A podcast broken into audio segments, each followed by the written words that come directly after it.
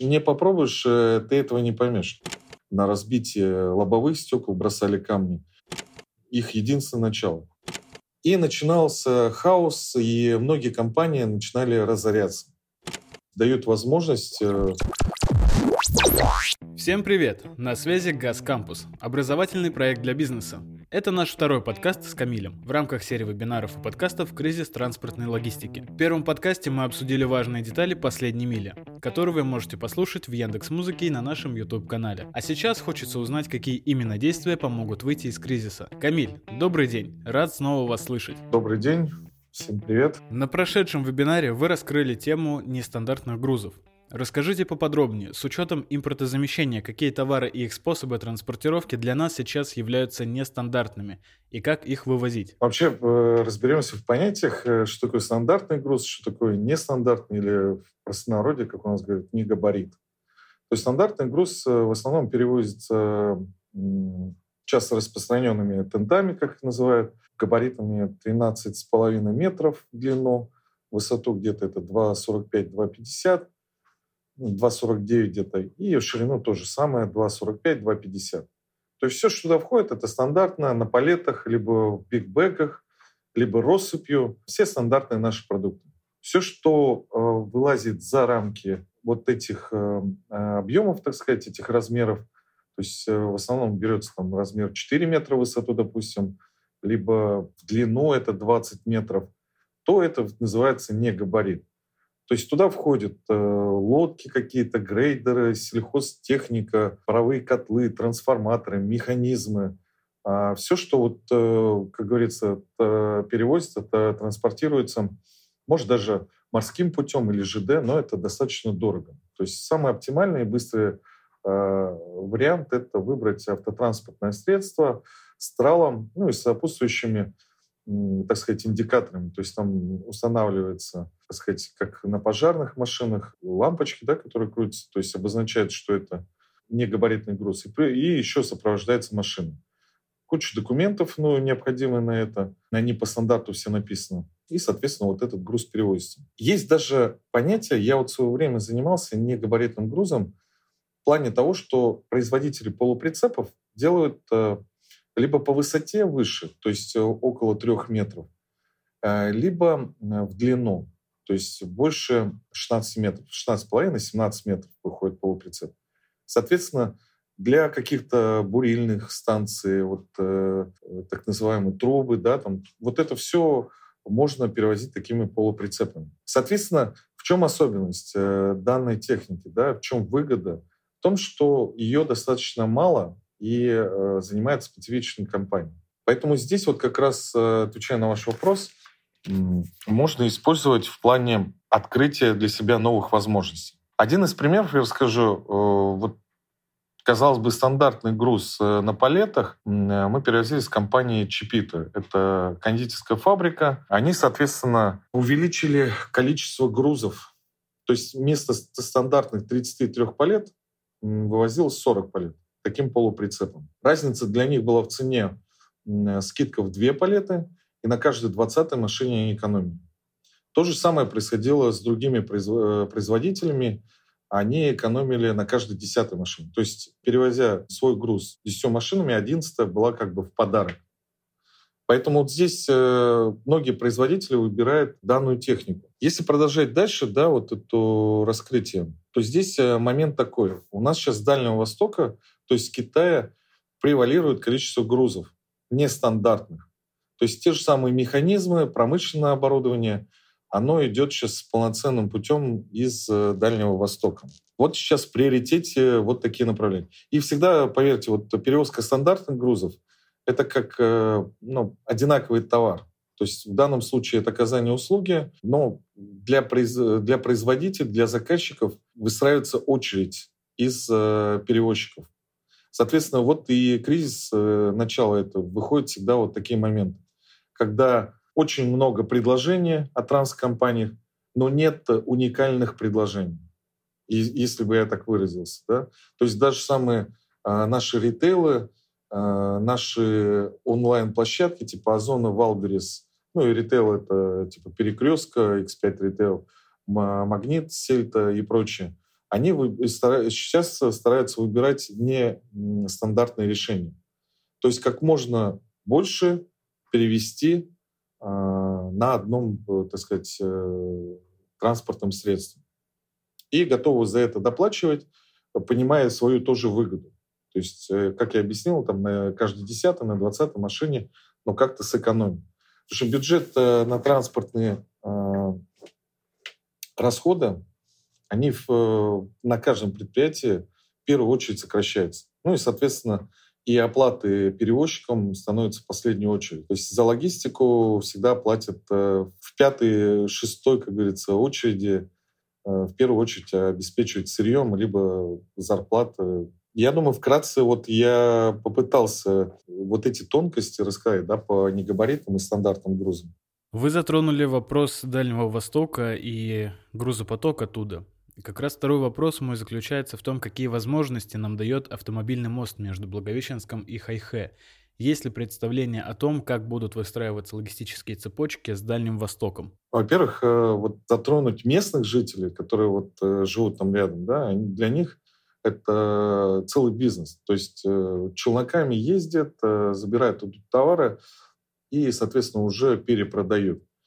А, но единственный момент вмешался, это фактор пандемии, то есть Китай перекрыл границы, и, соответственно, люди потеряли э, вот эту выгоду. Если брать нашу крупную транспортную да, составляющую, то есть компания, которая осуществляет перевозки между Китаем и Россией и обратно, для них, конечно, это мост э, хороший, так сказать, по споре. Но опять-таки, возвращаясь к Китаю, наш дальневосточный, или, так сказать, ближайший азиатский друг э, Китая очень э, хитро ведет себя в такой политике. Поэтому они иногда позволяют идти навстречу, но действуют всегда в своих рамках, то есть всегда в своих интересах. Для них больше интересен морские перевозки, то есть не автомобильный транспорт их больше интересует, а вот доставка прям контейнеров в какой-то из портов, то есть Новороссийск или Питер. Это, по крайней мере, было вот э, последние несколько лет.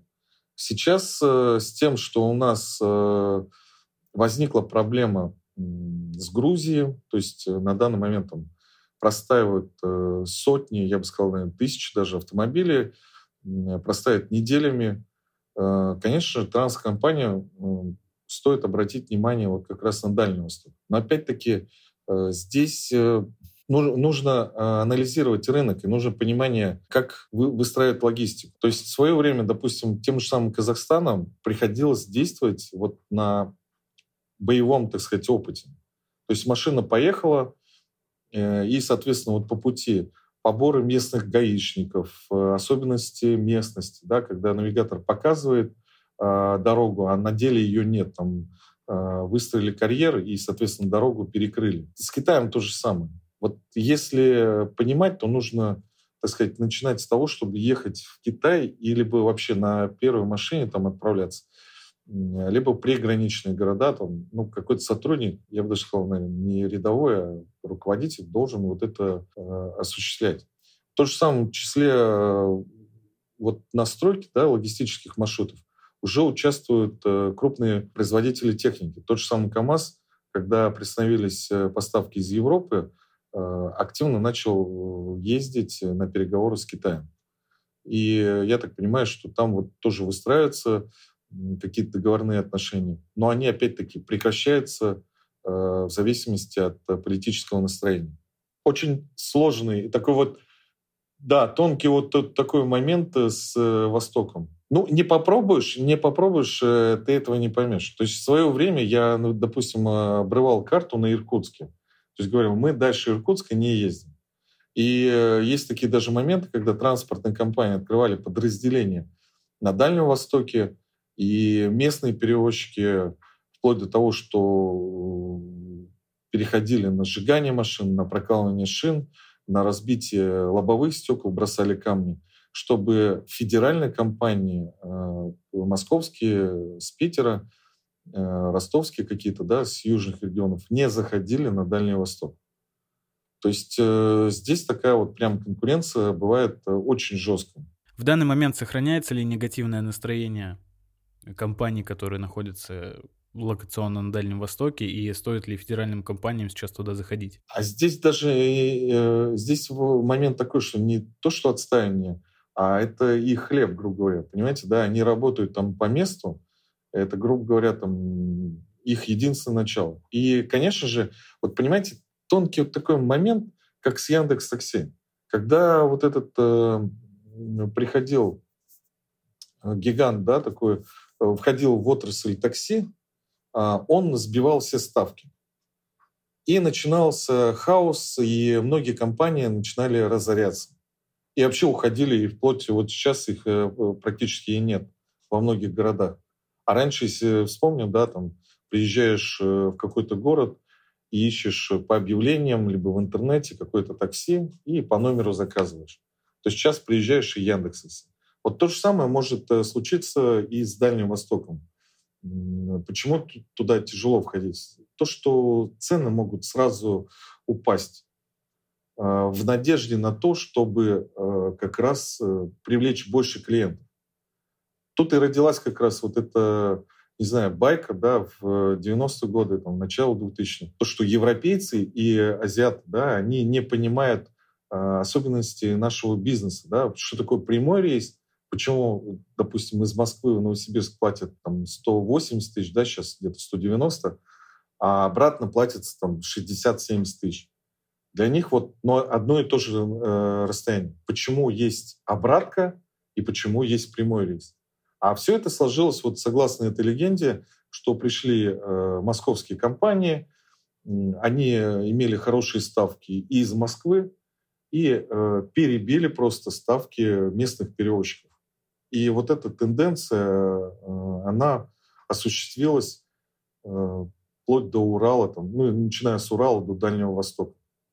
Хотя у нас э, некоторые заказчики платят в оба конца, я имею в виду и обратно тоже хорошую ставку. Вот такая вот специфика. Стоит ли компаниям, чей основной грузопоток был с европейской части, задумываться о Дальнем Востоке? Я сейчас говорю, здесь идет прямая, как говорится, связь, э, с, ну, если можно так выразиться, эксперимент. Но я знаю, что многие компании, типа Траска, которые работали в европейском, они перешли на Грузию, Азербайджан и вот эти закавказские, грубо говоря, да, там страны. Потому что здесь еще более-менее э, налажена структура, да, инфраструктура по транспортировке грузов. И те же самые заправки, да, там Э, мало отличаются по цене. То есть вы представляете, да, на Дальнем Востоке цена гораздо выше по топливу идет. И здесь э, другое ценообразование.